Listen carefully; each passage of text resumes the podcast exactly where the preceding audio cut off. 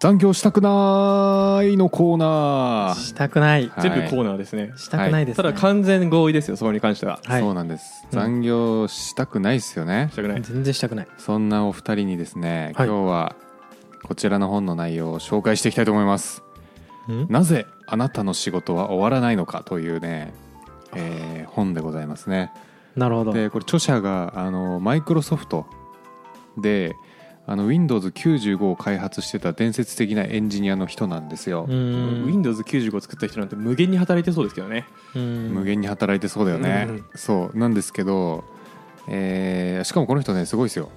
ドラッグドロップとかダブルクリックとか、右クリックを今の形にした人ですね。天才です、へえ本当にありがとう。本当にありがとうって感じですね、うん。へでまあその人によるまあ仕事術が書かれているのがこちらの本でしてえうん。ちょっとこれね久しぶりにときめきましたね。おおときめいたんですね。ときめきました。のりさんだって久しぶりにときめいたって言ったら100冊に1個ぐらいなんじゃないですか そんなことない。そんなことはないけどね、うん、結構でもときめきましたねこの本は。あいいですね。うん。はい、なのでですねちょっと今日はこの本の中で学んだ、えー仕事を早く終わらせるためのコツというかをお伝えしていきたいんですけど、えーあらかじめ言っておくと、えー結構ぶっ飛んだこと言ってはいますね。まあまあまあまあ、まあ。はい。普通のことややってもね終わんないですよ仕事なんて。そうなんか普通にあの確かにこの人仕事終わってるんですけどその代わり朝めちゃくちゃ早くから働いてるんじゃないかなっていううんうんうんオーラはありました、うん。うんうんうん。ていうか4時からやってるって言ってまし出ました4時た、うん、それいますよねそういう人。それあの手前で残業してるんじゃねっていう気持ちもあったんですけどうんただまあこの人はですねすごいやっぱ仕事を早く終わらせるためのテクニックだけじゃなくて結構生き方とかもいろいろ書いてるんですよ、うん。この本では。うんでこの人曰く仕事はあの集中力を要する仕事をしないっていうのがあって。うんうんうんうん。集中力が必要な仕事っていうのはそれつまりお前その仕事好きじゃないよっていうねあのすごい強い論を言ってるんですよ。それはほんまかっていう気持ちになりますけどね、はい、でもこの人は本当にその仕事がもう転職すぎてマジで1日16時間やっても何も苦じゃないみたいな。あでもそういうのもありますよね本当に、そう。感じなのでちょっといろいろぶっ飛んでる部分はあるんですけど、うん。うん。とはいえ学べる部分は多いんじゃないかなと思っております、うんうんうん。そして、えーまず、えーあなたが仕事が終わらない理由。はい。これをまず3つございますと。なんでしょうね。まあうん。いろいろありそうだな、終わらないですよね仕事は。仕事終わんない？はい。でもあなたの仕事はあの仕事を終わらせることですからね。間違いない。おお、はい。確か当にたり前のこと言われてる。そう。当たり前のことこの本で言ってるんでそう。本当にずっとそれ言ってますこれ。なるほど。ははい。い、まあでもなんかあいいやいいやお願いします。なんはい。かちょっと間違えて先のこと言っちゃいそうでやめます。なるほど。そうだね、はい。一度読んでるっていう噂は聞いてるので。1年半か2年前ぐらいに読んだんですよね。そうですね。なんかそのほんのり残ってるやつで先出されたらちょっとあれなんはで行くんですけど、仕事が終わらない理由3つございます、はい。1つ安請け合いをしている。あなんかのエピソードでも言うあったかもしれないですねそれ。うん。うんうん。1つギリギリまで先送りをしている。夏休みの宿題ですうねん。はい。1つ計画を立てていない。というか計画通りに進めていない。うん。どういうことだ？2個目と3個目の違いがよくわからない。はい、まずですねそのこの一個一個解説していくんですけど一つ目の安請けをしているっていうのはですねこれも実際にこの、えー、と著者のあ名前なんだっけ？仕事終わるおくんじゃないですか。日本人。いやいやいやそんなねマイクロソフトのあ田中太郎みたいな。Windows95 を開発した。仕事終わろうくんじゃないよ。あれ？なんだっけ？なんか3つ目はなんかこうみ見積もりが甘い的な感じなのかなって。いやー違うんじゃない？あ。僕はフランクリン・コビー的な話だと思ってるよ。フランクリン・コビー。なんかえなんだ？えー重要度が高いっていうかなんだろう。はい。大きい石から入れてる入れるみたいな。あいやえっとねちょっと違いますね。違いました。コップの中にみたいな、はいちょっとまず一個ずついくんですけどまずはい。安請け合いをしないっていうのは、てかはい。まあこの3つ全部あのその中島さんっていう著者の、えー、と後輩の話らしいんですけど、はいはい一つは安請け合いをしているっていうのは、えーなんか仕事を振られた時に何も考えずにできますって言っちゃうタイプ。うんうんうん。これは非常にダメでして、うんうん。えー、と要はその問題って実際に取り組んでみるまでどれくらいそのかかるかって分かんないじゃないですか。うんうんうん。で、えー、とすごいこれで数学のテストの例えをしてたんですけど数学のテストの最初の基本問題を見た時に、えーうん。簡単そうだなって言っても結局仕事って全部終わらないと意味がないので、うん。後ろの応用問題がクソ難かったらめっちゃ時間かかるじゃないですか、うん。うん。そういう部分を見ずに安請け合いをしてしまってるっていうのが、えー一つ失敗の原因でございます、うん。うん。そういう時はちゃんと見積もりをしろって言ってました、すいません。ううん あそういう意味なんですね、はい。なんかそのやんなくていい仕事を見極めろみたいな話じゃなくて、うん。まあ、あの自分の残りのキャパシティを鑑みながら、うん。受けるか受けないか決めろってことなんですね、そうなんです。うん。で続いてギリギリまで先送りしてる。まあこれはまああのーまあ全然難しい話じゃないんであれなんですけどまあ仕事振られた瞬間速攻終わらせるっていうのが結構この人の、ね、ポリシーにありまして、ギリギリまで先送りしてしまうと、まあ、結局その最後の最後で何か問題が発覚してでそれで結局期限切れちゃうよねみたいな。うん。うん。バッファがない仕事の進め方だと仕事を終わらせられないみたいな話なんですかね、そうなんです。で特にこのマイクロソフトという会社のビル・ゲイツという男はですねうん。はいはいはい。期限に厳しい男だったらしいんですよ。厳しそうですね確かに、うん。なんかのパーティーの時にその花屋うん。にこうあ花屋にというかお花を頼んどいてくれってその部下に命じたらしいんですね、うんうん。でその時に、えー、とその当日確かクリスマスとかだったんで雪降っちゃって、うん。花が届かないですみたいになった時にビル・ゲイツもブチ切れまくって、うん。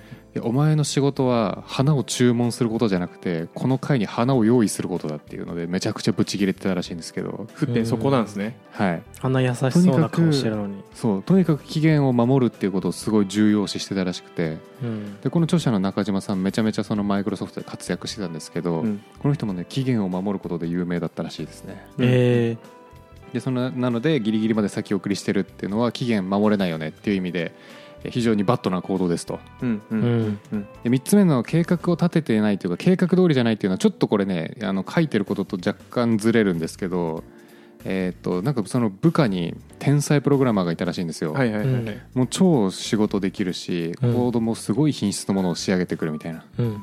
なんですけどこの人1個だけめちゃくちゃ弱点があってあのギリギリで自分で考えた機能をつけちゃうんですね。へえ、オリジナリティを。入れないと気が済まない。そう。なんですけどいやそれあるとちょっときついっすみたいなのとかもあるらしくてうん。もちろんその中からいいアイデアが出ることもあるんだけど、うん。えー基本的にはあんまり良くなかったらしくてですね。うんまあ、ちゃんとチチームプレーじゃないですもんねだってね。あそう。だからちゃんと設計通りのものを作れというこれですね、っていうのがでしかもそこでなんか無駄なもんできたら結局それを修正するためにまた時間かかってやっぱり期限が守れず仕事が終わらないということになるといううん。感じでえっ、と余計なことすんなってことですね。余計なことすんなっていうことですね。思ってる話と全然違う。周りでこの人の周りにはすごい天才がいっぱいいたんですけど、まあ、なんかゆっくりこういろんな仕事をやってなんか品質の高いものをやってくるよりも平凡でもいいからまずは期限内に素早く終わらせるっていうのが、まあ、一番評価されるポイントですよっていうのがまあ結構ね全一貫して言われてることなんですね、ここで。で、えーこの人がねそのじゃあどうやってじゃあその期限に守期限に間に合うように仕事を終わらせるかっていうところがあの本書の本題でして、うん。うん。えーここで紹介されてるのがですねロケットスタート時間術というのをね紹介しております。早そう。最初に終わらせちゃえみたいな感じですか？そう。あのねそう。でね、まあ、この人のなんかこの時間術が生まれた原因というかあの背景としてちっちゃい頃に遡るらしいんですけど小学校3年生の時に、うん。なんかそのおじさんにプールあプールじゃない海に誘われたらしくて、だうん。けどその時に全然宿題終わってなかったらしいんですね夏休みの。あはいはい。あるあるですね。そう。だからお母さんがね断っちゃったんですよ。あ。あんたまだ宿題やってないでしょって言って。だからちょっとごめんなさいねみたいな。うわ嫌だな。でその時の悔しさが忘れられず いや俺はやるやりたいことができないのかみたいな。ちゃんとややるべきことをやってないとっていうところからうん。あのとにかくやりたいことをやるためにはやりたくないことを速攻で終わらせるしかないっていう考えにたどり着いたらしくて、うん。えーまあ、それが結構原体験になって生まれた方法なんですよ、うん。でこれねすっごいパワーあるロケットスタート時間術なんですけど、はい。えーまあ、簡単に言うと最初の2割の期間を使って8割を完成させて残りの8割の期間流せっていうねテクニックなんですね。例例えば10日で終わるタス10日で終わりそうなタスクが振られてきま降ってきましたと。どうしたらまず「ちょっとこれどれくらいかかるか見積もりたいんで」って言って2日くださいって言うんですね。でその2日で8割作るっていう。じゃあ夏休み始まる前にはい。宿題やるってことですね。そうです。そんな感じです。で、えー8割ぐらい完成したらあこれはじゃあ予定通り10日で終わりそうだなっていう判断のもと10日で終わりますって堂々と言うっていうねこのテクニックですね。うん言いたいことはわかるよ。言いたいことわかる やってる人でもいると思いますよ、うん。えー。であとまあ多分皆さん気になってる部分としては、いやじゃあどうやって最初の2日でそんな8割完成させんねんっていうところがまあすごいポイントだと思うんですよ、はい。でいろんなテクニックあるんですけどまずもう決まった瞬間すぐやる。とにかく、まあ、そういう気持ちだよねまず。はいはいはいまあそういうのは動き出し、動き出しもうはい。決まってやるべきことができたらもうその瞬間片付けるっていうのがすごい大事ですよと。うん。でそれやって早く片付けることによって余裕が生まれるじゃないですか、うん。で余裕生まれると人のパフォーマンスって上がるよねっていうところがあって、うん。えーまずそのすぐやるっていうのを考えてますと。で続いてとにかく手を動かしてから考えるっていうので、うん。あのーこの本の中で言ってるのは崖から落ちながら飛行機を組み立てるっていううんうんうんうん。感じで、あのーまあ、とにかくもう始めちゃってでそれの中で学習していった方がなんか自分の能力につながってくよねとか。うん。すごい思うそれ最近、思う。実験が全て。実験が全て、はい。うん。なんで崖から落ちている時はあの飛行機組み立てようっていう話ですね。なんかでなかったでしたっけ、気持ち強いですね。その達人プログラマーじゃなくてかな？なんかあなんかあったと思う。とにかく動かせみたいなやつ達人プログラマーかソフトスキルズかちょっと忘れないけどどっちかだと思う。アジャイル開発でもそういう考え方ですね、そう、うん。とにかく動かせうん実験してから考えろ、そこから学べと。机上調査じゃなくてうん。実際に動かしてからそこから学べと。そうそうそうそう。なんかあの結構日本人あるあるなのは準備できてからやるみたいな、うん。いやいやいやいや準備してる暇あったらまずやれと。でその中で出てきた問題を解決することによって人は学んでいくんだよっていうのを言ってて、ううんん。すいませんって思ってました。読みながら。であとあれですよね。その失敗していい環境を作ってから実験するのが大事ですよねおおなるほどってね思います何かやるならサンドボックス立ててそうそうそうそうそうみたいなそうそう。そうそうサンドボックスっていうのはねバーチャル。ああいける。まああれですね。あの何やってもいい環境他から切り離したうん。ぶっ壊しても最悪大丈夫な環境みたいな、コンテナ作っとくみたいな感じですか？ああそうそうそうそう。最近の話なんですけど、はい。まあ、OS アップデートの検証をするときははい。バーチャルボックスでもう何してもいい環境を作って、うん。まあまずそこで実際になんとなく試してみてうんやってみた手順を起こしてから、うん。うんあこれだっていけそうっすってうん。後から言うみたいな、ああ。うん。まさにそれじゃん、うんっていう話を同じことやってるじゃんそうですそうです、うん。やっぱ過去に読んでるだけ学ん学んでます。ただこうロケットスタートまあそうですね、うん。ロケットスタートも大事ですけどうん8割は無理ですよね。う んそうね、はい気持ち8割はいってるんですよね。まあ確かにね。で8割いったと思ったらそれって実は5割ぐらいなんですよね。そうね。後からポコポコ出てくるんで。わかる。めっちゃわかるそれ。でそそういう意味合いの8割な気がしますこれは。ななんか最初から見ててあここ8割だわっていうとこまでうん。やっちゃって残り2割が実は5割でもいいと。うん。いう話だと思います、うん。確かに、まあ、あとその最初の2割の期間中をもっと早くやるためのコツとしてまず絶対にあのその期間中はそれ以外のことを全部完全にシャットダウンするってあありましたね。めっちゃ大事ですよね。まずメール見ない。うん。会議出ない。それは強い。トイレ行かないって言ってました。いやトイレ行かないはストロングスタイルすぎる。休憩休憩しないって言ってました。ペットボトルはいオションスタイル？いやトイレも本当に最小限しか行かないみたいな。じゃあみじゃあ水飲まない。そうだご飯食べない。リフレッシュしないらしいあんまり。気持ち強いなこの人。本当に最初のその2日間というかその最初の2割のうちはマジで気合でそれをやるっつってたでもなんかそんぐらいの方が生産性高そうですよね。そ2日ぐらいでその何でしょうそれに耐えれるフィジカルがあるなら。ううん。確かにね。そう。であとその間中はなるべくマルチタスクしない。それめっちゃ大事、うん。スイッチングコスト半端ないですよね。半端ない。思い出せないですもんね。そう。だから本当にその複数タスクがある時はその期間をちょっとずらして、えー本気期間をずらすみたいなで残りの8割は流しでやるって言ってたんでえー、とその流しの期間中だったら別にその本気とかぶせても、まあ、多少なんとかなるよねみたいな。うんううんん。気持ちでしたね。うんうんうん。めっちゃ大事。はい。そして仕事が早く終わってもそれをすぐ提出しない。わかる。うんこれをすぐ提出しちゃうとすぐ次の仕事が来て余裕がなくなってパフォーマンスが落ちちゃうっていうのと、うん。あとあそれぐらいのスピードでできるのねってことで無茶なやつがいっぱい来てやっぱりそこでも追い詰められてパフォーマンスが落ちてしまうっていうところがあるらしいので、えー早く終わっても提出しない。これうんちょっと賛否両論あると思うんですよ僕は。確かに。だってうん。もっとできるのにやんないってことですよね。まあそうね。うんまあ早く帰るためにはうん。このスキル大事ですよ。うん。やっぱり。でこの人は多分仕事してるんでいいんですけど、多分めっちゃ仕事してるけど。ただトライ用によってはじゃないですか。そうね。多分あの そういうやつが出てきてもおかしくない。そう。この人は多分最初の2日、うん。倍働いてるから。うん。うん。いいんですよそれで。うん。この人が多分そのそのまますぐ出すと一生倍働かなきゃいけなくなるから。確かに。破綻しちゃうからいいでしょっていう多分うん。理論だと思うんですけど、うんうん。定時でね働いて普通に働いてまあまあ1週間で終わったけど2週間ってことにして出そうってうん。やってるやつましてやリモートワークなんていっぱいいるでしょ。いるな、うん。絶対いるわ。それがいいって言ってるわけじゃないですよね多分。うん。絶対違う。この人多分めっちゃやってると思それがむずいよな。う流しの間は完成度を高める仕事をするって感じだったね。うん。まあコーディングでいうとリファクタリングとかなのか。うん。うんまあそうね。じゃあ本当にあれなんですね。多分バッファ込みで最初に見積もってうん。それこそ前やった見積もりの話で、はい。ここからここまでの期間でって話をしてでまあ最長期間までいかないにしろいい感じのところで出すって感じですね、うん。そう。だからあれなんだ。タスクを振られる振る振られる時もなんかうん。契約みたいな感じで、納期と納品物を決めてやってるみたいな話なのかもしれないですね、ああまあでもそうだね、うん。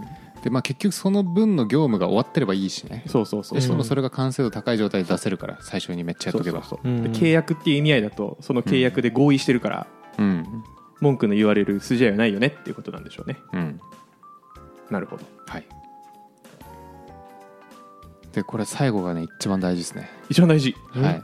この2割をやりきるためには自分の中のイメージが大事なんですけどあのドラゴンボールの海王剣って技あるじゃないですか。はい。言ってたな。であのめちゃくちゃ力アップする代わりにはい。終わった後ちょっと通常時よりも能力下がっちゃいますよみたいな、はい。や代償でかいよねみたいな。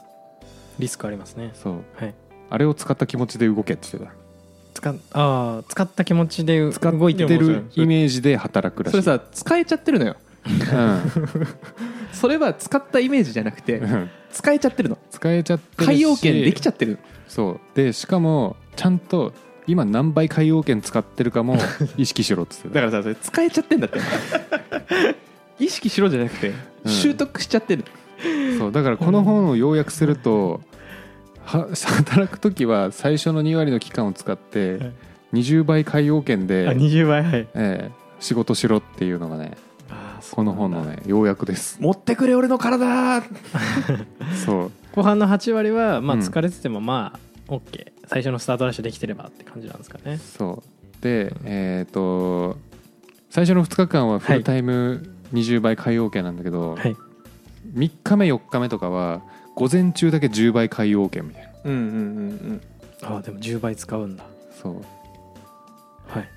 でやるとまあもっとよく進むよって言ってたね。あうん。だから本当ポイントは海洋圏使えるかどうかみたいなところに なんか海洋圏使う方法の本出してほしいですよね。あまあ確あかにね。ほんとほんとうん習得したいですよね。いやでもね俺これちょっと分かるなっていう気持ちもあって。僕あの僕らダンスやってるじゃないですか、はいで僕あの高校生の頃ちょっとロボットダンスみたいなダンスやってたんですね、うん。はいはいはいはい。でその時にあの憧れてたあの皇帝仙人さんという人がいて、あ超有名なカレー屋さんの人ですね。超有名なカレー屋さんの人っていうとカレー屋さんの人みたいになるけど でもカレー有名じゃないんじゃないかな、あの人は。で、えー、とその人のなんかスクールにせっかく関東来たんで大学ではい。スクール行ってみたんですよレッスンというか、はい。でその時に言ってたのはいやまあ結局一番大事なのはあのロボットの気持ちになることですねって言われてああーってなった。あ確かにみたいな。うん。それに近いんだろうなと思いましたねちょっとこの海洋圏の部分は、ううん。なるほどな、うん。まあわかる。なんて言うんでしょうね。なんか例えばですよ。集中するためにヘッドホンしたら、はい。集中してちょっと作業効率上がるみたいな人いるいそうじゃないですか、うん。まあ、いると思うんですけど、うんうんなんかそれと一緒でうん。多分何らかのルーティンをかませてるだけなんですよこの海洋圏って言ってるのは。うんうんううん。ん海洋圏って言うっていうルーティンなんですよまあそうね言ってるかどうかは怪しいけど、うん、多分拳をグーに握って、うん。ちょっと中腰になってそう。で赤ってやってるんですよ。い赤い光まとって、ね、そうそうそうそう。そう取ってね。うん。っていうのがこの、えーなな中島さんでしたっけ？中島さんから。中島さんのルーティン。うん。なのかもしれないですけど、うん多分そういうことなんですよ。そうね。だから多分イメージは何でもいいけどとりあえず自分がパワーアップしたイメージで動くっていうのが多分大事なんでしょうね、これ。だと定量的な倍率、倍率。20倍。ああなるほどね。はいはいはい。20倍のスピードでやるやるにはどうしたらいいんだって工夫しながら仕事すると思うんで。うんうん。うんっていうのね。いや本当そうですね。でしかも朝なんですよね。そういう午前中というか。あそう。この人はね朝がゴールデンタイムって言ってて、うん。まあ、やっぱり連絡来ないし集中できるよねって言ってましたね。うんで朝どうしても眠い人は昼寝しようって言ってた。うんうんうん、うん。めっちゃいい。それが、うん。それがいい。でこの人は18分寝るのがいいらしい18すごくない？なんで見つけられたのその 3分？マジでめちゃめちゃ調整した結果18分より早いとちょっとなんか疲れが残って18分より行くとあの今度眠さが勝っちゃってなんか具合悪くなるらしいっていうのをまあ言ってて、寝すぎるとそうですけど。まあ、でもだから自分のあの睡眠の質をあ質じゃないやちょうどいい時間を見つけようねとも言ってましたね。絶対日によるでしょそんなの。そうですよね。でも寝る時の環境結構整えてたよ。もうパジャマ着てマットレスでアイマスクして寝るって言って仮眠の体勢じゃないってそれ。たそうマジでお休みのやつ。すごいな。うんあんまよく起きれるな。あんまよくないですよねその仮眠とか。あんま聞かないですよねそういう、うん。ちゃんと寝るっていう体勢をとって仮眠するあって。よくないらしいですよね。でもあんま聞かないです、うん。まあでもこの中島さん多分いろいろ試した結果が本気寝の体勢で18分。そうそのフォームで18分が最強だったらしい 海洋圏使ってますよね休む時も多分。海洋圏で休んでますよ海洋圏休みしてる精で。神と時の部屋みたいな海洋休み？海洋休みしてます海洋よ休みしてるかもしれないな。すげえな、うん。なるほど。はい、まあ、とにかく徹底してましたねその辺は、うんうん。でただ、えーさっき言った方法って、あのーまあ、特に会議出ないとかうん。連絡全部無視するとかってあのある程度こう時間とか仕事にコントロール効く人しかできないよねっていうのは本の中でも言ってて、じゃあそれは自分なりのカスタマイズをしていくことによってあなたのロケットスタート時間術を手に入れましょうっていうのがですね、うん。後半で語られていくんですよ。うんうん。で、えーまあ、その辺はね結構どっちかというとテクニック寄りの話だったんですけど、はいはい。例えば大きい仕事が降ってきた時っていうのは、えー分割しましょうと、うん。タスタスクをまず15分で終わる単位に分割しましょうって短っ。うん1時間とかよく見ますけどね。あとは1あー。ポモドーロ。30分はいかはいはい。はよく見ますけどうん、15分。15分でタスク切るっってた。やばすぎない？うん。そう3やばいです。日かかる作業何タスクになるのって話じゃないですかって。いや本当だよね。でもなんかやっぱちっちゃくタスク分割するとやっぱりそれなりに進んだ実感とかも出るから、モチベーションにつながるよねって言ってましたね。間違いない。うん、であとタスク、えー、と多い場合うん。タスクの種類が多い場合は1日を分割しようって言ってて午前中はこのタスクとか午後はこのタスクみたいな感じで、もうとにかくその時間帯はシングルタスクになるようになんとかこう仕事を割り振っていくと。うん。うん。でそれでもダメなら納期延長を申し出るっていうところとかもねなんかすごいビジネスっぽくていいなって思ってまして、うんうんうん。まあなんかどうしても無理な時っていうのはやっぱりあるんで、うん。うんそういう時はあの早めに納期の延長申し出ないとダメだよって言ってましたね。うんうんうんうんうん。そうよな、うん、そう考えるとあんまりしたことないかもな。攻めてないわ。攻めてない。なんか納期延長した言ったことあんまないかも。マジ？はい結構あるんですよねこれ。納期あそうなんですね。うん。げ現場にいる時とかはこれいつまでに終わりそうですかって言われた時にマジで終わるか終わんないか分かんないギリギリを攻めるっていう戦いしてたんで、まあまあまあまあ、まあ、ああるあるですよね、うん。はい。そ、の見積もりの話でもありましたけど。そうなんですよ。まあ良くない見積もり方法ではあるんですけど、うん。でそれをクリアした時の快感を味わってましたね。え。あ。ゲーム化してる。ゲームなんか化してた。マリオカートでいうゴースト超えたみたいな話ですよねなんか。そうそうそうそうそうそう。だけどダメだった時はもう「すいません。あと1日お願いします」ってそうっすね。もう言うっていうね。うんやってましたね、ちょっと待ってね。はい。ちょっと聞きたいこともあるので話し終わったらなんか話し終わった感出していただけるとありがたいです、了解です。いやで、えーまあ結構まあ概要としてはそんな感じなんですよこの本、うん。うん。なんですけどなんかちょくちょくこう心に響くこととかも言ってるなと思って、はい。うん。まずあなたの仕事っていうのは規則を守ることではなくて仕事を終わらせることですよみたいな。はい。でえーっとまあなんかここではアメリカの交通ルールの話してたんですけどスピード違反で捕まえても例えば子供が熱出して急いで病院に行ってたとかっていう説明をするとセーフな時があるらしくて。なんでやねん。それって要は日本の人っていうのは規則を守ることしか考えてないからそういう融通が利かないけどアメリカの人はなんかそういうルールにもちゃんと意味を考えてるみたいなことを言ってましたね。めちゃくちゃ物申したいわ。うん。まあそれの違反することによって起きる次々の事故っていうリリスクもあるんですけどね。そっちやろって思うけどね俺は。うん。熱だろ。じゃあええやろ。そう。まあ、だけどこの人は結構仕事の中でも、えーそれが仕事を終わらせるためならその越権とか越権行為みたいな。うん。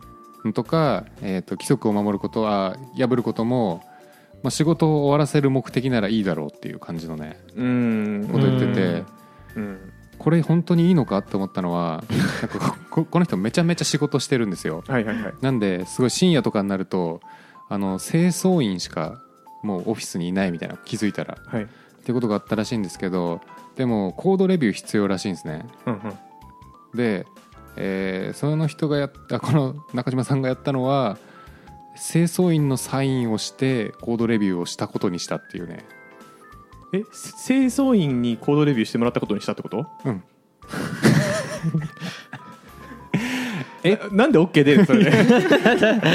でそれがマジで大流行りしてみんな清掃員のサインをするようになったことがあるらしい。で何声高々に言っとんねん なんで じゃあなんかそそれでいいんだったら、うん。多分そもそもコードレビューいらないんですいよらないんだけど その結果会社がどうなったかっていうとあの関係ない人のコードレビューのサインはダメっていうルールがついたらしいです。まあそうですよね。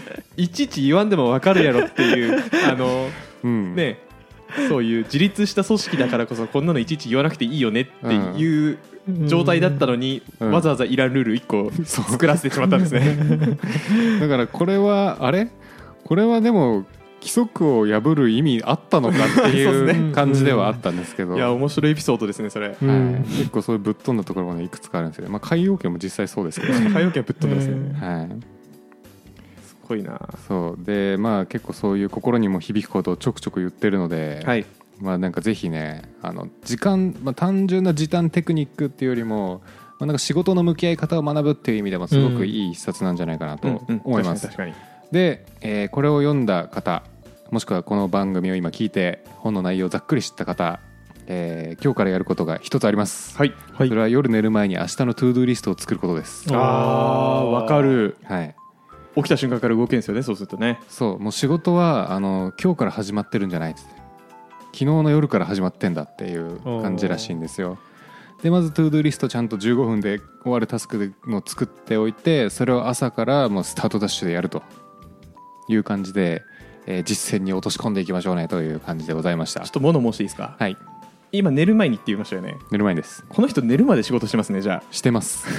あ 寝るまで仕事して、うん。起きた瞬間から仕事始めようとしてますよだからこの人多分マジで16時間働いてると思う、多分そうですね、うん。えっと僕らのはい。僕らみたいな一般市民に落とし込むのであれば、うん。し就業直前に to-do list を整理しろってことですね、そうね。うん。ってことですね。そう。まあプライベートと仕事のタスクごっちゃにしてる人だったら寝る前かもしれないですけど、うんううんんうん起きた直後にえー何かの勉強するとかっていううん。タスクを含むんだったら寝る前でいいかもしれないですけどね。うん。はい。そうですね。寝る直前まで仕事してるんですね。そうなんです。そうだからまあこの人の仕事が果たして終わってるのかどうかでいうとまあ終わってるんだろうけどすごい量やってるなっていう気持ちはありましたね。うん。まあ、だからなぜあなたの仕事が終わらないのかでいうと集中力と作業時間が足りないとそうです、うん。いやまあ、うん。そういうことで言いたかったわけじゃないと思うんですけど、まあそうね。そう捉えてしまいますね。あでもこの人仕事を終わらせるための目的っていうのはですねすごい明確であのまあまず仕事の目的っていうのは仕事を終わらせることですよと言ってますと繰り返し。そうなんですね。そう。でなぜじゃあ仕事を終わらせるかっていうと、えっと、それはあなたの人生の目的であるその思いっきり人生を楽しむことっていうのをやるために仕事を終わらせなきゃいけないみたいな。それは間違いない、だから楽しむために時間を制して、えーいい人生を送っていきましょうねっていう感じのね内容でございますね。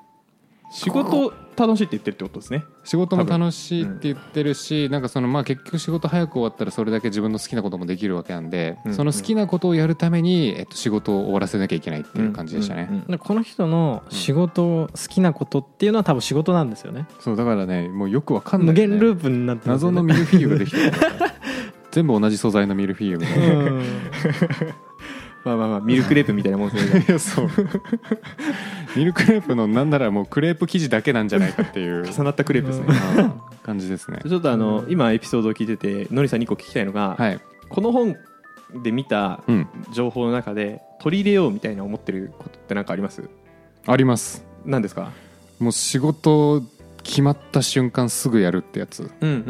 はマジでやっていこうと思ってます、僕今あのあれなんですよ。仕事終わんないんですよああそうなんですね、うん。はだけど終わんない理由考えた時にもうなんか仕事の種類多くて、まあ、スイッチングコストかかってるっていうのもあるんですけど、うんうんなんかうわこれ後回しにしてえなって思ってるのめっちゃあるなと思って、いうんうんうんうん。やそれやめようって思いましたね、ああいいですね。うん。なんかちょっとその辺の話で、えーなんか補足じゃないですけど、うん、僕が何かの本で読んだやつすっごい曖昧。忘れた。マジで忘れた。ごいソースふわふわしてるけど。そういううん本好きで読んでるんですけど、はい。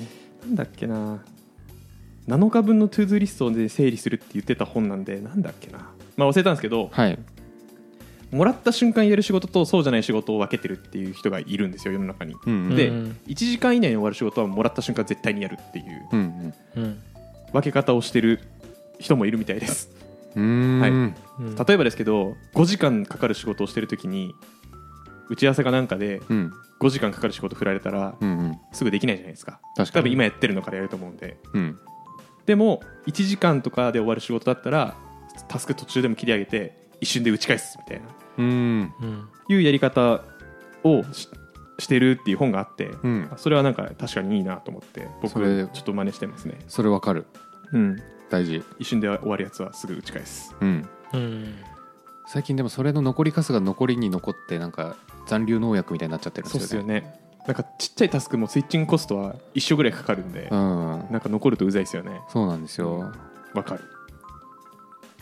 あとすいません。ちょっともう一個喋りたいんで喋るんですけど、はい。暇。暇大事だよねっていうのであうん。やりたいことをあうん暇じゃないからやりたいことができなかったってエピソードあったじゃないですか。夏休みの宿題が残ってて海に行けなかったと。うん。これは非常に大事な洞察を得られるなと思ってて、ほう。ん。えーまあ、自分がやりたいこととか夢次第なんですけどううん。面白そうな話ってたまに転がってくるんですよ、うん。うんはい。えー僕らで言うと分かりやすいのはなんか格付けチェック出ませんかとか。ううんん。あとはねなんですかねこういう面白そうなプロジェクトあるんだけど、はい。参加してみないとか。うんううん。んでそういう時に忙しいと参加できないんですよそういう面白い話に。できない。できないです。なのでこれは僕は極端なんですけどうん。常に2割ぐらい暇を作ろうみたいなうん。ポリシーのもと生活をしてたりします、おい。うん。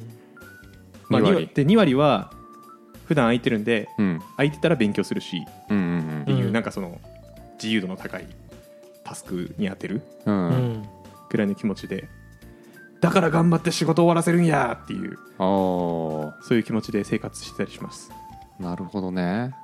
面白い話に飛びつくために。はいはいはい。え余裕大事ですよね。余裕大事。この本の中だとその暇のことを slack って呼んでましたね。ああえっ、 slack。緩みですか？そう、まあ、その余裕というか余白というか。日本語にすると。えいいサービス名ですよね Slackも。確かに、はい。ーあす全く同じやつですか？SLACK ん、スペル同じだね、うんいやマイクロソフトの人だとやっぱりねそういう時うん英単語をチョイスするんですね。確かに。うん。界王拳って言ってるけど。うん。界王拳も言ってるし slack も言ってますね、いや面白いな。うん。界王拳取り入れたいですね。海洋圏を取り入れたいマジでできるようになったりうん。教えて？海洋圏のやり方。取り入れるために海洋圏、まあ、取り入れるためにか。に、うん。トゥーリストを就業直前にやるのもちょっとやろうと思いましたね。うん。それやった方がい。い朝やっちゃってるんですよね最近。うん。なんで夜のがいい。海洋圏つ海洋圏というかまずスタート切れないっていう最近いい感じに、その2つ取り入れます。じゃあもしなんか習得したらさはい。あのオフラインイベントで あの順平の海洋圏講座みたいな、いや聞きたいわめちゃくちゃ。うん、100倍目指しますね。100倍目指す。いやいやいやいやいや悟悟空ですら超えてるね僕ですら刻んでたんだからあれ確か。そうだよ、3倍ぐらいから。確かに、うん。ちょっと聞きたいわそれ。はい。うん、海洋圏の習得の仕方。ぜひ。皆さんの周りに亀仙人はいますか？いませんよね。か海洋圏で亀仙人に教えて違うかもらったやつだっけ？海洋海洋様か。海洋様だ普通に考えて。そうだよね。そうだよね。確かに。カメハメ派ですね。すいませんドラゴンボール弱者なんで。だいぶ前だからな読んだのじゃあちょっとお便りですか？はい。はい。はい、えーじゃあ最後エエンディングで、えーお便り一件紹介します、はい。えーラジオネームみくみさん。肉みさん？みくみさんですね。みくみさん？あれ？なんか前も確かにやらかしてしまった人だ。かつて。ああはいはいはい、はい、謳歌するたびに DT DB のデータを気が消えていく恐ろしいことを実装してしまいました。謎機能を実装してしまった人だ、はい、あのすごい素晴らしい神がかった。お便りを送ってくれた。そうだそうだ。はい。じゃあいつもありがとうございます。はい。いつもありがとうございますじゃあちょっと感想から読んでいきます。いつも皆さんのトークを通勤電車の中、自主学習中、就寝前などなど生活の至るところで聞かせていただいてます。おーすごいこういった再生頻度ですと供給が間に合わず、最近は過去回を聞くことが増えました。ほうほうほうほうそして気づいたことが、以前は理解できずに聞き流していた内容が今聞くと、ああ、なるほどと合点がいく瞬間があり、ひまプロは自分のし成長を図ることのできる良きツールとして大変大変ありがたい存在となってます。おーぜひ物差しとしてそうですね。これからも応援してますあありがとうございますあありがとうございますすごい。本当にありがとうございます。供給が追いついてないですか？いやこれ以上増やすのはちょっと無理だな 多分僕らテクノロジーポッドキャストの中でいはいちゃんと投稿してるんじゃないですか。いやまあ確かにねあんまりなくないですか、週2って。今だってい。ろんな先輩ポッドキャストのエピソード数超えてるんで今。確かに。ね そうだね。ぶち抜いてるんで。とにかく数で攻めるっていうね。そうですね。うん。そういう戦法なんでね。はい。でちょっとじゃあポッドキャストで話してほしいこと、はい。はい。えー私は研修を終えて現場4ヶ月目となる新人エンジニアです。うんうん現在要件定義書や設計書がない現場におります。うん責任者たちはアジャイル開発を謳っているのですがそういうものなのでしょうか？うんおー。初現場なのでよく分かりません。いろいろな解釈があるんだと思います。皆さんの言葉でアジャイル開発についてお聞かせいただきたいです。というお便りいただいてます、はいありがとうございます。なんか聞き覚えあります？僕はこれ。そうですね。僕もなんか不思議と聞き覚えがあるというかはい。あれ俺かなってなりましたね。現場4か月目で、えー要件定義書や設計書がないはいアジャイル開発をうん。やってた先輩がここにいますか、ここにいるんですよ実は。まさに。てか結構俺あるあるじゃないかなと思ってるんですけどねなんかそあのーそうなのかな。何もないことをアジャイルというというか、うんうん。何もないと絶対ウォーターフォールじゃないからアジャイルになっちゃうみたいな 感じ。まあまあその設計書とか要件定義書を作る時間を削ってることによってアジリティあるよね。アジャイル開発だっていうことなんですかね。そう。うん。僕はそれはでもアジャイルっていうよりはちょっとあの 行き当たりばったりドタバタ開発と呼んでるんですけど。はい。なんかちょっとすみません。もう一個なんか足してほしい。なんかそのなんだろう。行き当たりばったりドタバタバタバタ開発と呼んでるんですけど。はい。はい。いやーあるんだろうな。そうなんかそういうちょっと脱線しますけど、はい。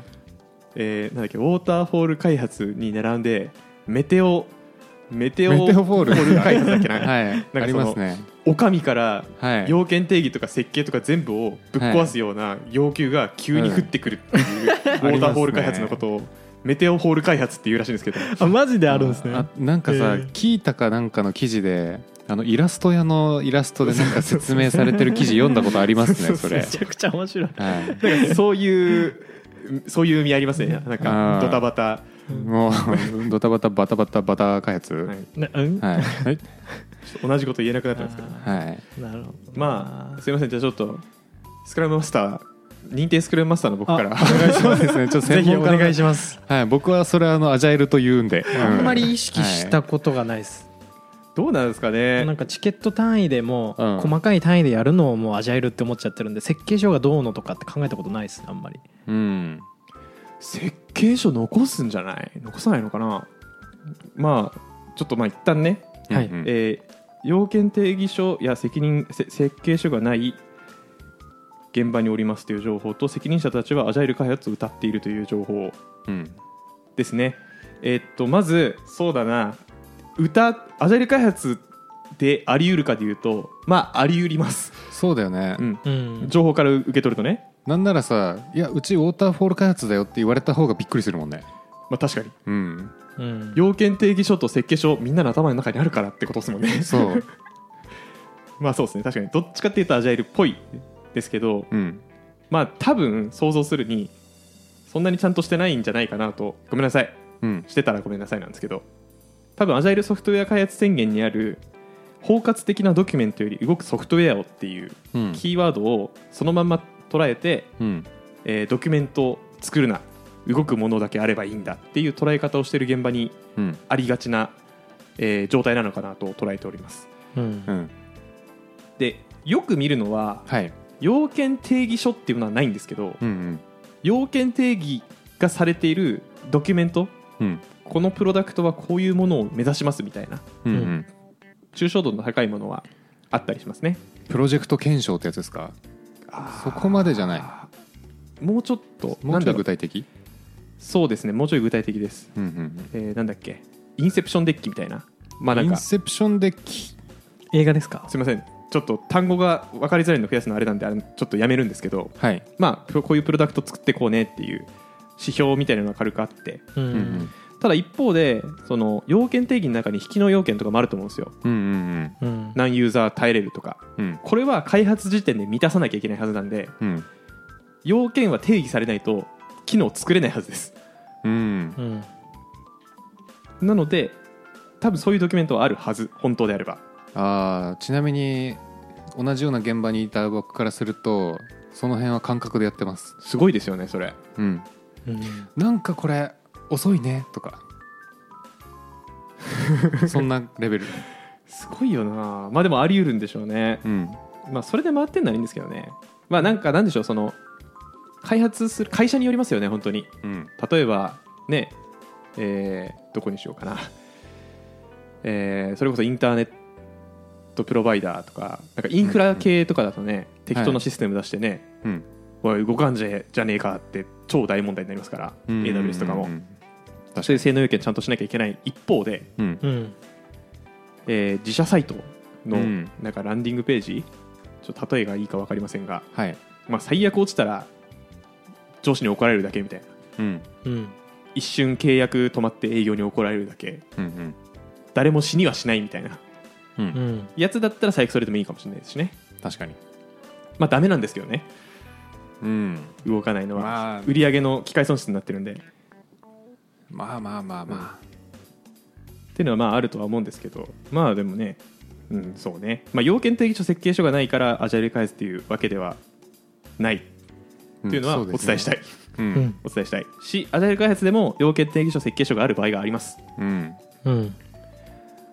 動くソフトウェアの方が大事だよって言いつつもドキュメントも大事だよって言ってるのがアジャイルソフトウェア開発宣言です。でも機能の追加開発ってさウォーターフォールになりにくいよねと言いますと？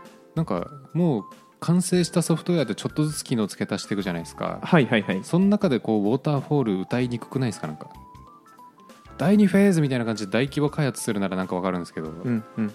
なんかこう日々の運用保守とかってなんかバグ修正したりとかちっちゃい機能回収したりが多いじゃないですか。そうですね。ってなるとまあ必然的にまあアジャイルっぽい感じの雰囲気は出るのかなっていう気がしますね。うーんとスプリンあースプリントでやらない場合は多分ウォーターフォール地区になってると思います。スプリントなかった。うはい。スプリントがないとウォーターフォールチックだと思います、ーん。えー、1ヶ月とかうん。2ヶ月とかかけてっていうそのスパン。うん。で結局多分こういう機能追加したいとかここ修正したいっていうなんとなくの要件があって、ううん。んでそれで実現するためにはなんだろうなんか実現性の確認があったりするかもしれないですね。このツールこの OS に入れて大丈夫かみたいな。うんうんでそれで実際に実装してテストしてうん。出すっていうのをある程度の期間かけてやってるのはうんどっちかというとウォーターフォール。うんなるほど。うんスプリントで切って2週間とかのスパンで短く要件定義からリリースまでうん。を回すのがどっちかというとアジャイル開発。うんうんっていうニュアンスだと思ってます。うんなるほどね。はい。はい。っていう教科書みたいな話をしました。うん。ありがとうございます。あれあれなのかな？俺見たことないんですよね実は。こういう感じのとこは。そうですね。まあ本当に同じような感じで、えーアジャイルでした、えー定義書とかはない、うん。基本的には口頭で伝承されていく。マジですごいですよね、まあ、前も言いましたけど。うん。で、えー、とイテレーションもないうんうんうんうん。常にタスクがボロボロある。うんうんみたいなのをなんかバイキングだよねだから。バイキング方式。あでバックログでもなくうん。あの優先度順に並んでるとかじゃなくうん。できそうなやつっていうか食べたいやつからやっていくみたいな。あまあさすがにねあの振られるけどあどれをやるかは。あうん。でもそれでもでもタスクの単位は結構ちっちゃくてん1個あたり大体2日とかで終わるんじゃないかなへえ、ん。まあ、まとまってリリースまとめてリリースするんですか？それは。いやもう常にリリースしまくる。あ常にするんですね。うん。まあじゃあスプリントはないにしろ短スパンでリリースはしてたんですね。そうそうそうそうそう,、んんん。あそうだね。だからタスクごとにもうリリースも別々でやってってたねあの ちゃんと CICD それはそれはすごいね。それはすごい。ちょっとアジャイルですね。ちょっとアジャイルだよね、うん。そそれはアジャイルですね。スプリント切ってなかったらでも確かにあのスクラムだけがアジャイル開発じゃないんで、うんそういう意味だと僕はあんまり他の開発手法詳しくないですけどうんうん。それ他とどう一人で開発してるわけじゃないですもんね。うん。9人ぐらいいました。それコンフリクトしないか？しないか？します。ですよね。はい。すごいその辺のオーバーヘッドありそうですけどまあ回ってんならいいか。うん、でもなんか意外とそんな頻繁には起きなかったけど、うんってことですね。へええそういうのあんだ。それは勉強になりますまあなのでなんかね短スパンでやってんだったらまあアジャイルって言言えるのかもしれないなとは思いますね。うん。文面だけで言うとね。確かに。うん。いやいいな。この三國さんはなんか刺激的な経験してていいですね、確かにね、うん。でそうですね。多分現場4か月目ってことはうん。前回送ってくれたのが先月とかだっけな？6月の中旬なので、うんうん。まあ、現場入ってから DB のデータを消失させうん。分かんないけどボタン押してなかったら消えてないよ、まあそういう面白機能を実装し。う んで2か月後にあのヒマプロをずっと聞いてて、うん。なんかヒマプロで言ってるアジャイル開発とうちのアジャイル開発ちょっと違くねっていう疑問を持ちあー。まあヒマプロで解説してたアジャイル開発結構多分しっかりしたやつだと思う。んとしてますね。うん、ザ。教科書みたいなまあアジャイル開発ってね100%回してるところってほぼないので、うん。その中でどの要素をまあ本当は一部かいつまむのはアンチパターンなんですけど、うん。まあ、とはいえ教科書全部守るのもアンチパターンなので、うんうん。チームにフィットさせる形にしないといけないんでね。確かに、まあでもそこの解釈をどう解釈するかですよね。うん。なんか守んなきゃいけないところとうん。破っていいところはあるんで。うんうんうんしかし設計書ないってすごいよな。なんかマジで引き継ぎ無理ですよね。コードから読み取るしかないですもんね、せやで。すごい。う上の人たちしか見れない設計それもでもあるか。そんな設計書ないよ。確かに。なんでなんで独占してんの？あの機密情報があるみたいなね、うそんなことないと思うけどね、セキュリティ上ちょっとここの基幹システムのがにどのサーバーからアクセスできるか知られるとまずいみたいな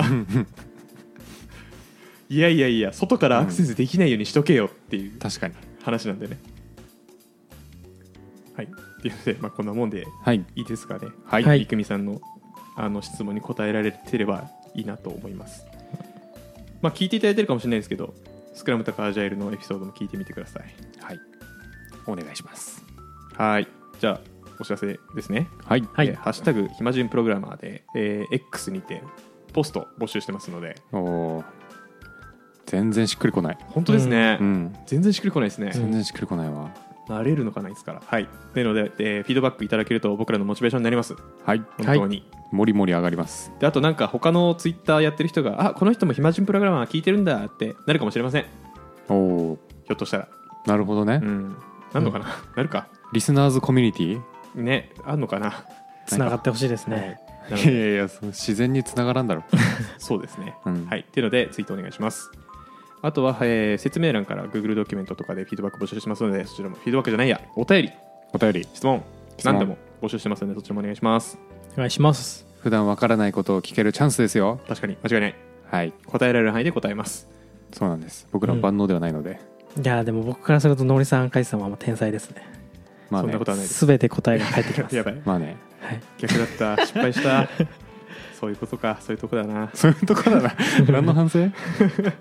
はい。はい。ということで終わりますか。はい。はい。また次回。バイバイ。バイバイ。初めて触った MacBook 思い出がいっぱいのチーム開発。再起動したら治った。謎のバグ。僕たち。